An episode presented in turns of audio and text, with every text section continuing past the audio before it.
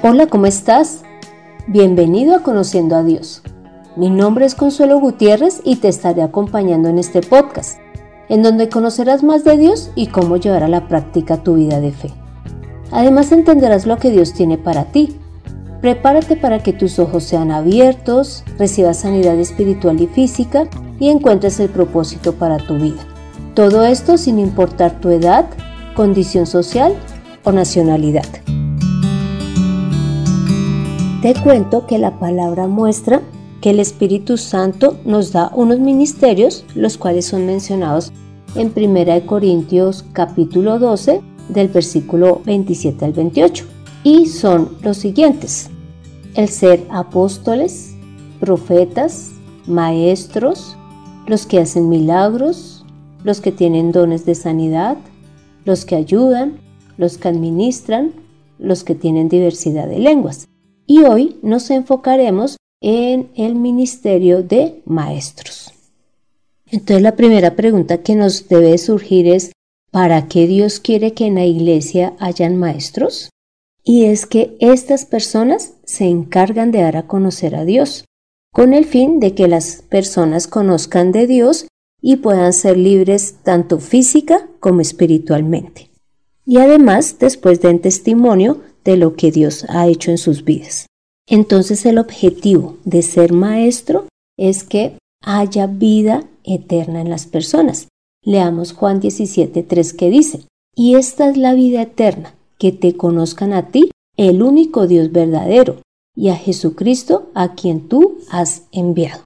Aquí la palabra está explicando cómo se logra esa vida eterna, y es conociendo a Dios y a Jesús. También se enseña la palabra para que el que escucha sea libre de pecados. Leamos Romanos 6:17 que dice, pero gracias a Dios que aunque erais esclavos del pecado, habéis obedecido de corazón a aquella forma de doctrina a la cual fuisteis entregados, y libertados del pecado, viniste a ser siervos de la justicia. Cuando las personas conocen de Dios y de Jesús, y creen en las palabras de ellos, son libres de pecado. El tercer objetivo por el cual se enseña la palabra del Señor es para presentar a los hombres ante Dios como perfectos y capacitados. Veamos lo que dice en 2 Timoteo capítulo 3:16. Toda la escritura es inspirada por Dios y es útil para la enseñanza, para la reprensión, para la corrección, para la instrucción en justicia, a fin de que el hombre de Dios sea perfecto, enteramente capacitado para toda buena obra. Y el cuarto motivo por el cual se enseña es para edificar la iglesia, según lo que dice 1 Corintios 14, 26. ¿Y qué será edificar la iglesia? Pues es que haya un crecimiento no solamente en la fe, sino también en la palabra, en el conocimiento de ella en los miembros de la Iglesia. El segundo punto que vamos a tratar en cuanto a, a ser maestros es la preparación de la enseñanza. Nosotros nos preparamos inicialmente a través de la oración, porque realmente solo Dios puede llevar vida al que está escuchando. Así que debemos de pedirle al Señor que nos use y que Él sea dando el mensaje que necesitan las personas. Y de esa manera pues habrá vida espiritual en ellos. Y la segunda forma en que nos preparamos es leyendo la palabra, pues esta es la que vamos a explicar. Y es que Dios en las escrituras es claro en cada tema que trata. Nos explica qué debemos de hacer y cómo lo debemos de hacer, y también las consecuencias si no obedecemos. Recordemos que los judíos, y en especial los de el Antiguo Testamento se reunían de manera disciplinada todos los sábados con el fin de estudiar la palabra y era lo que hacían todo el día.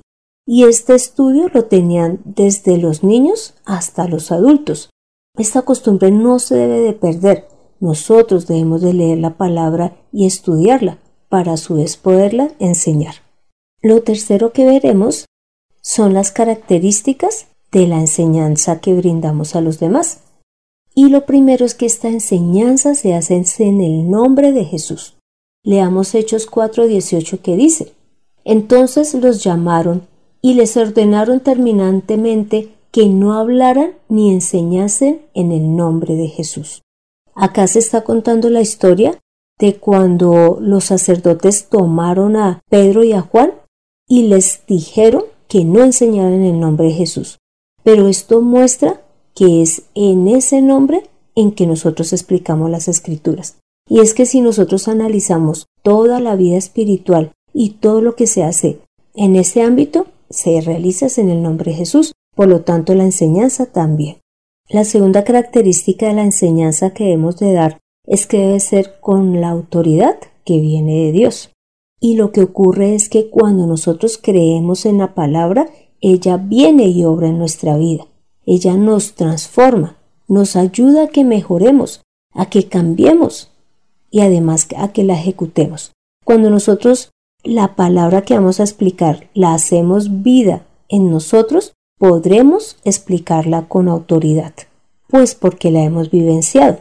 Leamos Mateo 7 del 28 al 29 que dice, Y aconteció que, cuando Jesús terminó estas palabras, las multitudes estaban maravilladas de su enseñanza, porque les enseñaba como quien tiene autoridad y no como los escribas.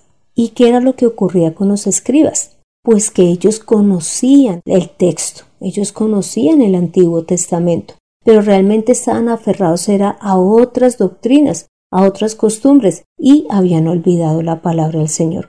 Por eso era que ya no la podían enseñar con autoridad.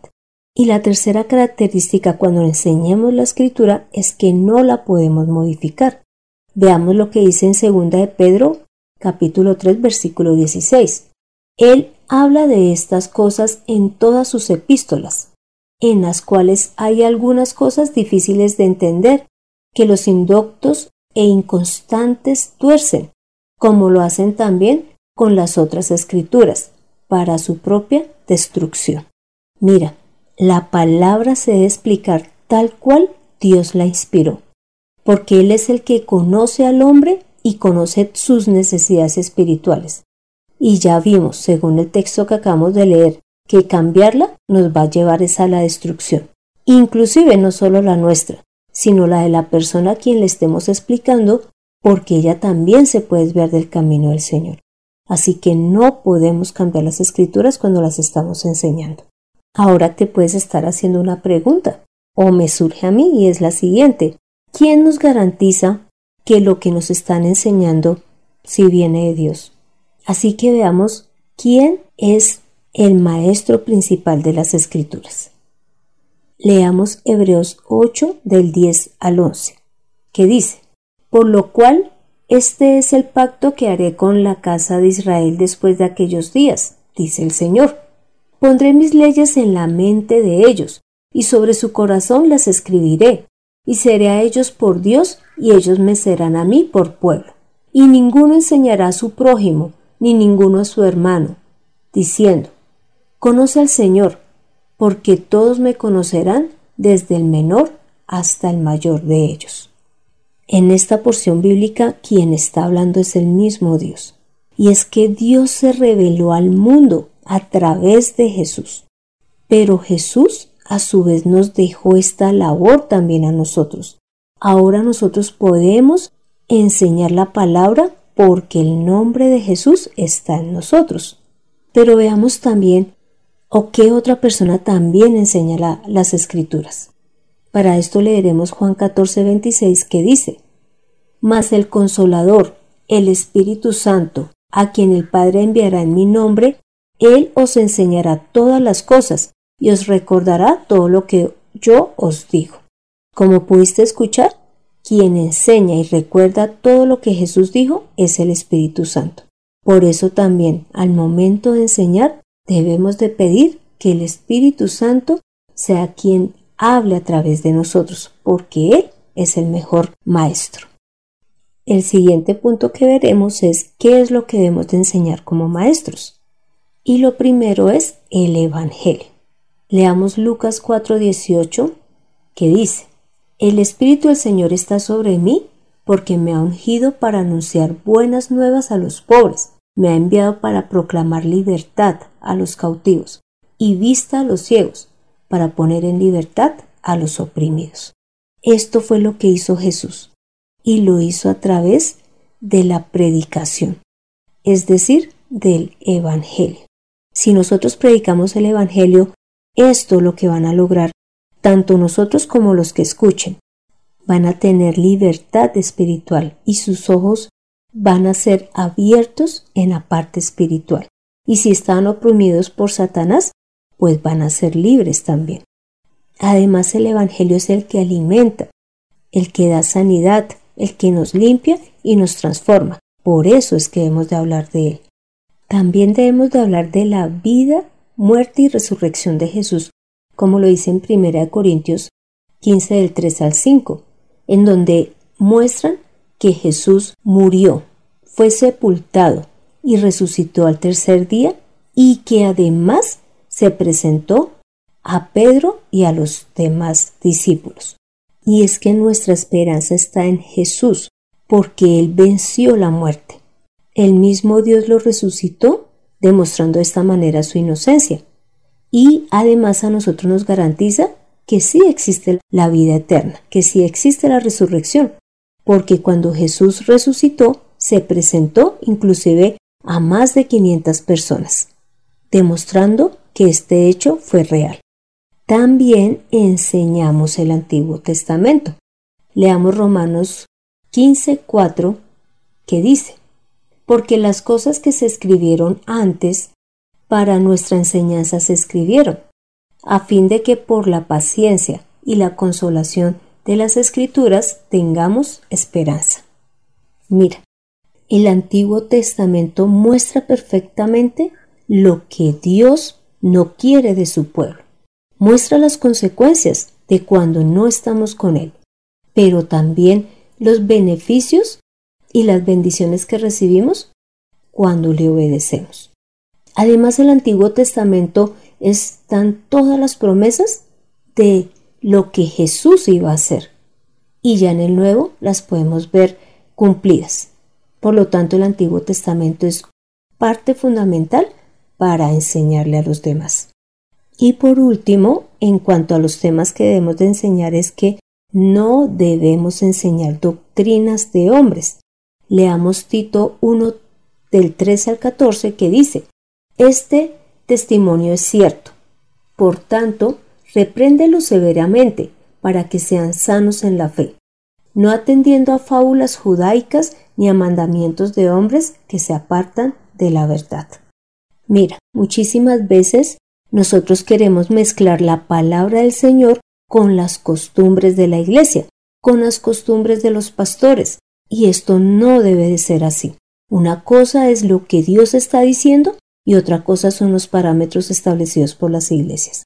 Por lo tanto, no debemos de revolver una cosa con otra, ni tampoco digamos temas psicológicos, temas de, mm, de filosofía, mezclarlos con la, con la palabra no es correcto. Por lo tanto, nosotros no hemos de enseñar doctrinas de hombres como si fuesen dichas por el mismo Dios.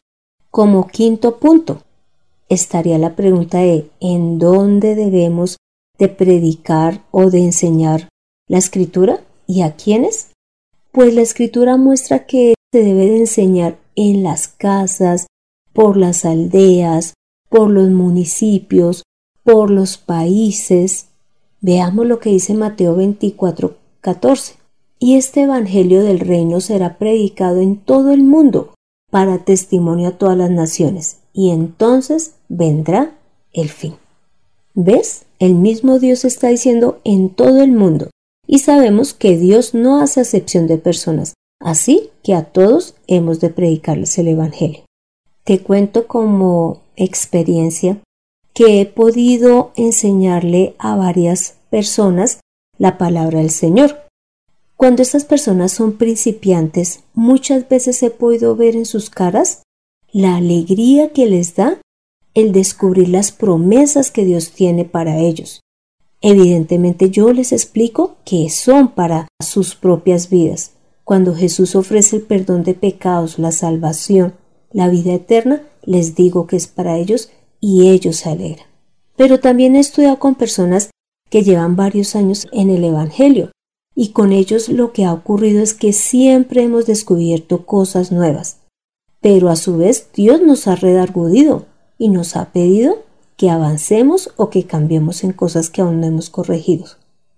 Pero también he estudiado con personas que a pesar de que han escuchado la palabra, pues no han mostrado interés en conocer de Dios.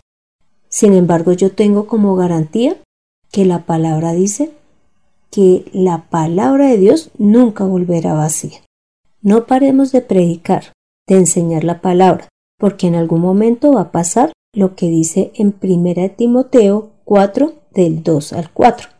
Predica la palabra, mantente dispuesto a tiempo y fuera de tiempo, convence, reprende y exhorta con toda paciencia y enseñanza, porque vendrá el tiempo cuando no soportarán la sana doctrina. Más bien, teniendo comezón de oír, amontonarán para sí maestros conforme a sus propias pasiones, y a la vez se apartarán sus oídos de la verdad, se volverán a las fábulas.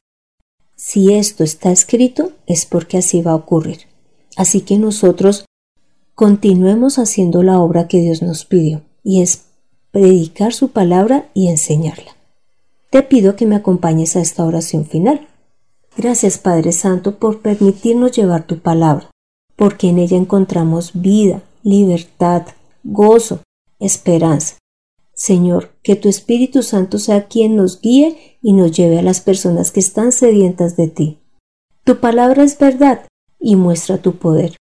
Además, escudriña lo profundo de nuestro ser para transformarnos y edificarnos. Gracias, Señor, por dejarnos tu voluntad escrita. Ahora ayúdanos a llevar este mensaje a todo el mundo.